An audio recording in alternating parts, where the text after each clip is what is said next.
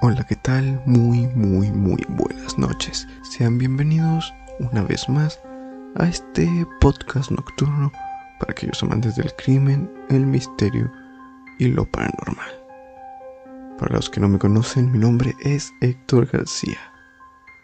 Y sean bienvenidos a Noches de Desvelo, crimen, misterio y algo más. Ya saben que para un mejor deleite de este episodio y en general del podcast, de preferencia usen audífonos y colóquense en un lugar cómodo. Si ya están listos, comencemos.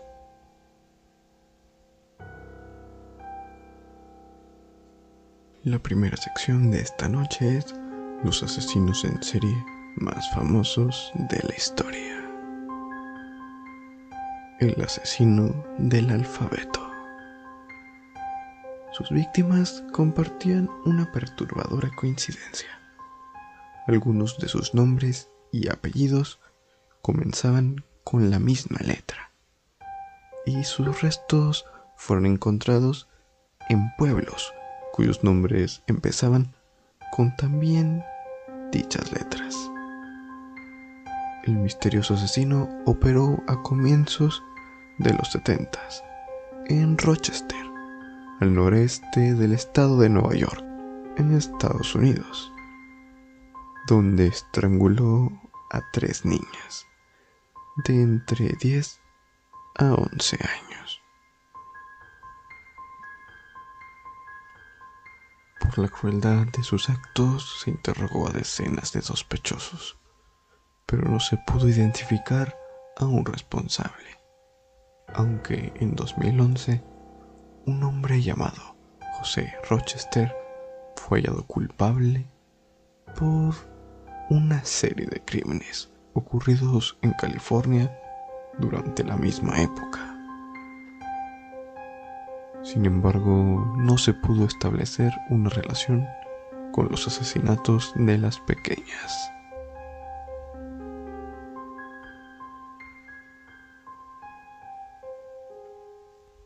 Continuemos con el siguiente caso. El asesino de Colonial Parkway.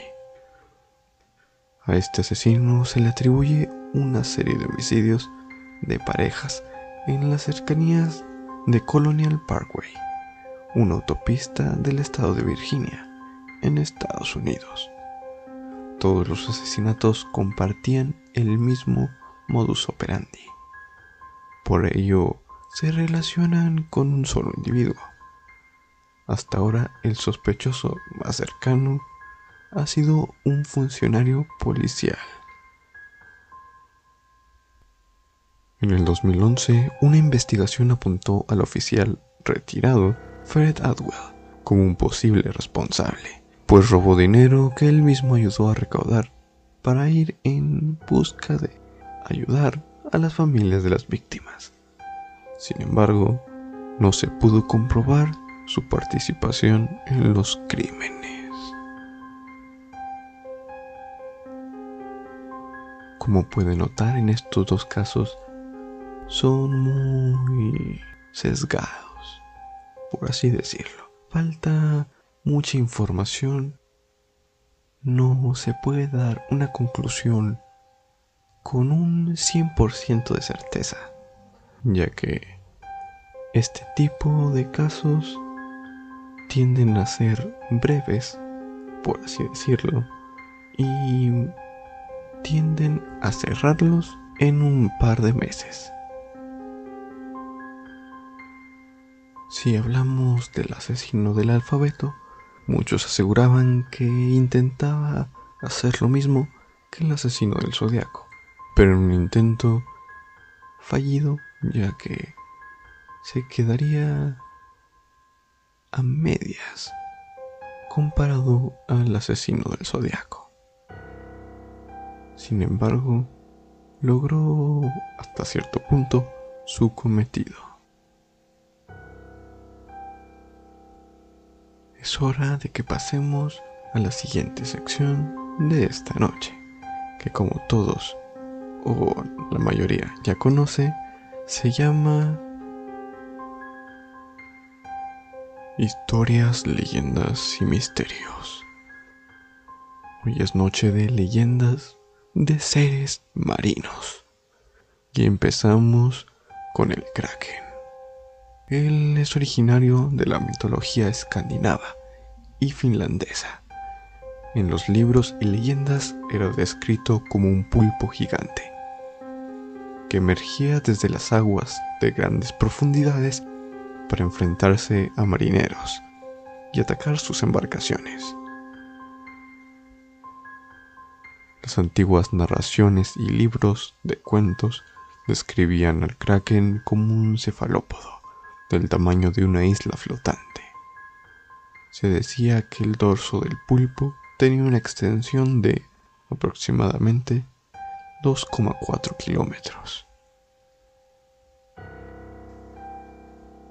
El peligro real de este monstruo no eran precisamente sus ataques a los barcos, sino el potente remolino que se provocaba tras sumergirse de nuevo en el océano. Sin embargo, su potencial destructivo también era temido por todas las tripulaciones. Contaba la leyenda que era capaz de aferrar al mayor buque de guerra y arrastrarlo hasta el fondo de los mares más profundos.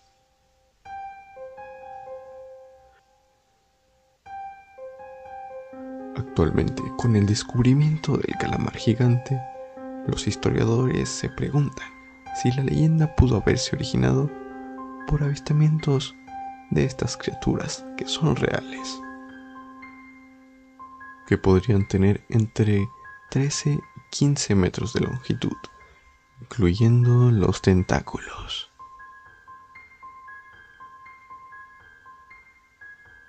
Sirenas. Las sirenas son seres mitológicos cuya función y representación ha variado con los pasos de los años. En los orígenes, las sirenas eran considerados genios marinos híbridos de mujer y pez. Pero desde hace bastante tiempo, la representación más común las describe como bellas mujeres que tienen cola en vez de piernas son más conocidas las sirenas por la leyenda de Sansón y los argonautas. La leyenda cuenta que los marineros, encantados por la voz de las sirenas, pusieron rumbo al lugar donde ellas habitaban y se dejaron engañar. Orfeo, gracias a su habilidad, consiguió callar los cantos de las mismas con música de manera que los cantos no se pudieran escuchar. Derrotadas por Orfeo, las sirenas se transformaron en piedra. Cada año reportan avistamientos de sirenas en playas durante viajes en barcos, pero nunca se comprueba del todo.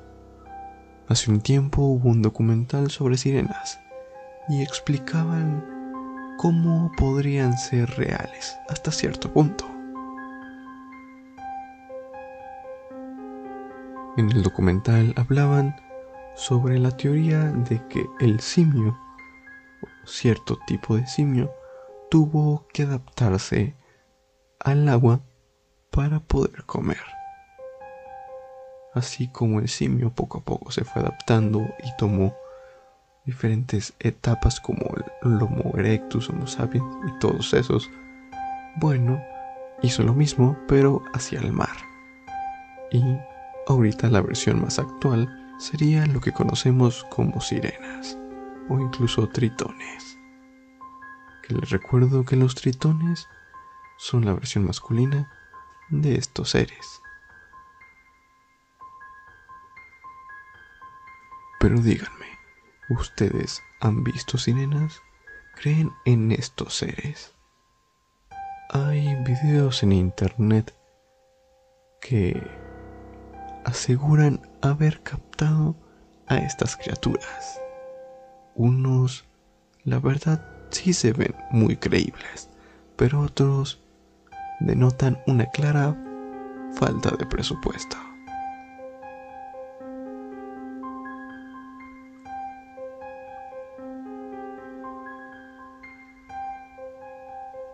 El monstruo del lago Ness. Probablemente ya han escuchado de él. ¿Y cómo no hacerlo si hasta salió en Scooby-Doo? Este ser es más conocido como Nessie, una criatura marina de grandes dimensiones que se dice lleva habitando en las aguas del lago Ness desde tiempos inmemorables. La mayoría de los estudios realizados no son convincentes y no se ha podido demostrar nunca la verdadera existencia de este lagarto, que se supone está sumergido en las aguas dulces de Escocia desde hace más de 1500 años. Hay rumores de que muchos locales han visto a la criatura y argumentan a favor de su existencia. De ser así, la mayoría de las descripciones sobre el aspecto de este monstruo indican que sería similar o muy parecido a los antiguos y extintos plesiosaurios. La única prueba que existía de su veracidad y existencia fue la muy famosa fotografía obtenida por M. Wetterell.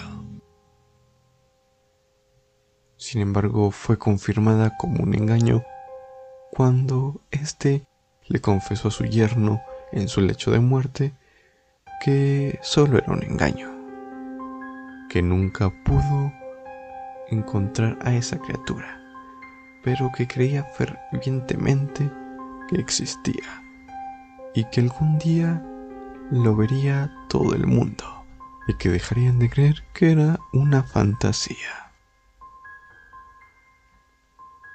Una gran criatura que también tiene muchas películas, al igual que las sirenas, y sin duda me intriga, porque este, este ser podría ser un dinosaurio, según el aspecto en que lo describen pero es como los que dicen que el megalodón sigue vivo. Si es verdad, ¿por qué sigue sin ser visto? ¿Por qué no hay avistamientos? ¿Será que hay un mundo más allá del fondo de los océanos? Según se dice, se tiene más conocimiento del el espacio que del mismo mar.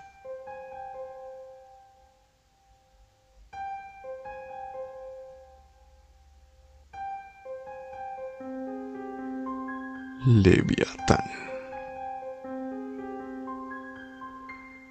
El leviatán es un término que en infinidad de ocasiones se ha utilizado para describir a grandes bestias o a monstruos despiadados. Sin embargo, su más reconocida figura tiene origen en el Antiguo Testamento, a menudo asociada con Satanás.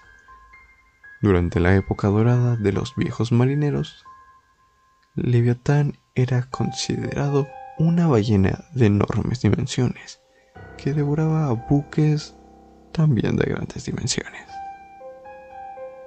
También fue considerado una serpiente de una longitud indeterminada que nadaba velozmente hacia círculos con los que creaba peligrosos remolinos de los que los buques no podían escapar se han buscado paralelismos entre el Leviatán y otras figuras y leyendas del mar, tales como la Naga de siete cabezas, que era parecido a un dragón de esos que han visto en películas y series, pero acuático y que en este caso tenía siete cabezas.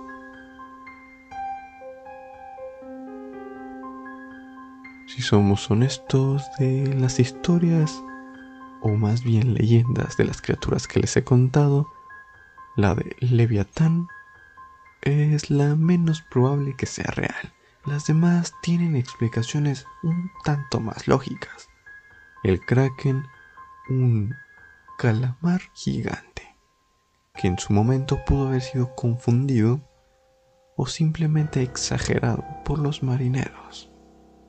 Las sirenas, simios que tuvieron que adaptarse y que cada vez con el paso de más años y más años, siglos, milenios, llegaron a convertirse en lo que ahora nosotros conocemos como sirenas. Y pues el monstruo del lago Ness, que lo más obvio es que dicen que sería un plesiosaurio. Pero pues sabemos que los dinosaurios ya se extinguieron, ¿o no?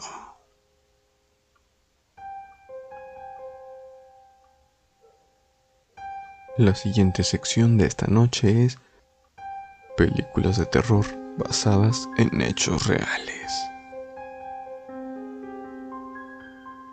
La chica de al lado, 2007. Es muy duro ver a alguien siendo torturado y violado en una película. Por eso es casi imposible soportar ver esta película que les estoy mencionando debido a lo real y violenta que es, aunque está basada en una novela de 1989 de Jad Hum. La historia es muy parecida a la de Sylvia Likens, una niña de 16 años que fue torturada a muerte en Indiana en 1965. La tortura y el asesinato fue llevado a cabo por su cuidadora. Gertrude Banisewski, así como sus hijos y jóvenes del barrio. Los padres de la chica eran trabajadores de un circo, así que la tuvieron que dejar encargada en la familia de Gertrude tres meses antes de morir a cambio de 20 dólares a la semana. Durante tres meses, Likens fue insultada, mutilada, quemada, cortada y obligada a comer sus propias heces y abusada sexualmente. Hacia el final de su vida llegó a ser incontinente y finalmente murió debido a una hemorragia interna.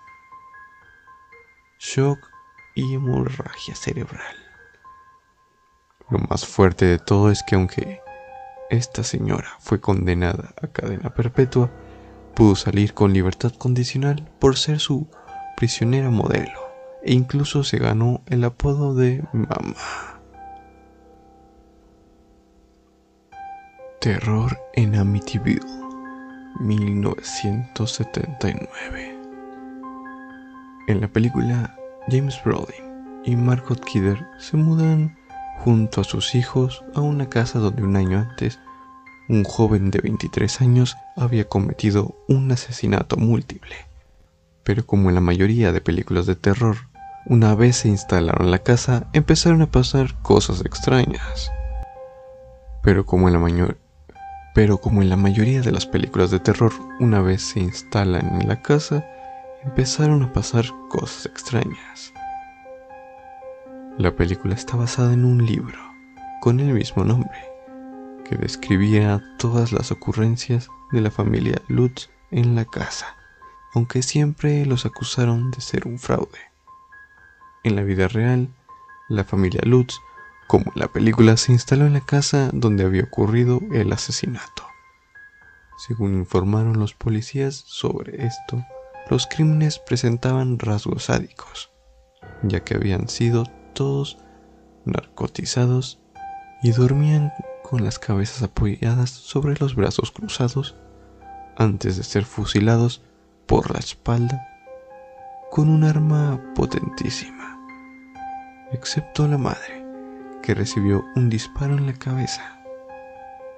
El joven insistió en el juicio que escuchó una voz demoníaca que le hizo cometer el crimen. Cuando se instalaron en la casa, los Lutz llamaron a un sacerdote para bendecir la casa, pero el cura les dijo que había escuchado una voz demoníaca que decía, lárgate de aquí. A partir de ese momento empezaron a empeorar las cosas en la casa. Empezaron a escuchar ruidos terroríficos. Notaron olores pestilentes, manchas que aparecían y desaparecían en las paredes, etc. Además, el padre de familia empezó a mostrar síntomas extraños. Sentía mucho frío y se pasaba horas delante de la chimenea. Por ello dejó de asearse y se convirtió en una persona agresiva y solitaria. Además, un presunto demonio llamada Jody se le aparecía en forma de niña a la hija menor de los Lutz. La madre de la familia también levitó en un par de ocasiones sobre su cama mientras tenía pesadillas sobre los asesinatos. Aguantaron 28 días en esa casa y después decidieron contar sus vivencias en la casa en programas de radio y televisión. Sus historias tenían muchos cabos sueltos y por ello fueron acusados de fraude. Pero díganme, ¿ustedes ya habían escuchado de estas películas? ¿Les han gustado? ¿Las han visto?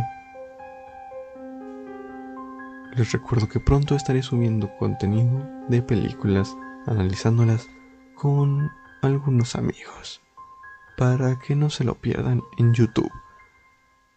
El enlace al canal estará en la descripción, igual que el de las páginas. Sin más, quiero agradecerles por seguir apoyando el podcast. Sin más por el momento, me despido y les agradezco porque apoyen también las colaboraciones, porque al parecer les están gustando mucho, así que para el siguiente episodio, que ya es el final de la temporada, habrán varios invitados para contar anécdotas paranormales de la audiencia y de nosotros. No se lo pierdan, será un increíble anecdotario. Espero que lo disfruten y que sigan apoyando a este podcast. Hasta la próxima.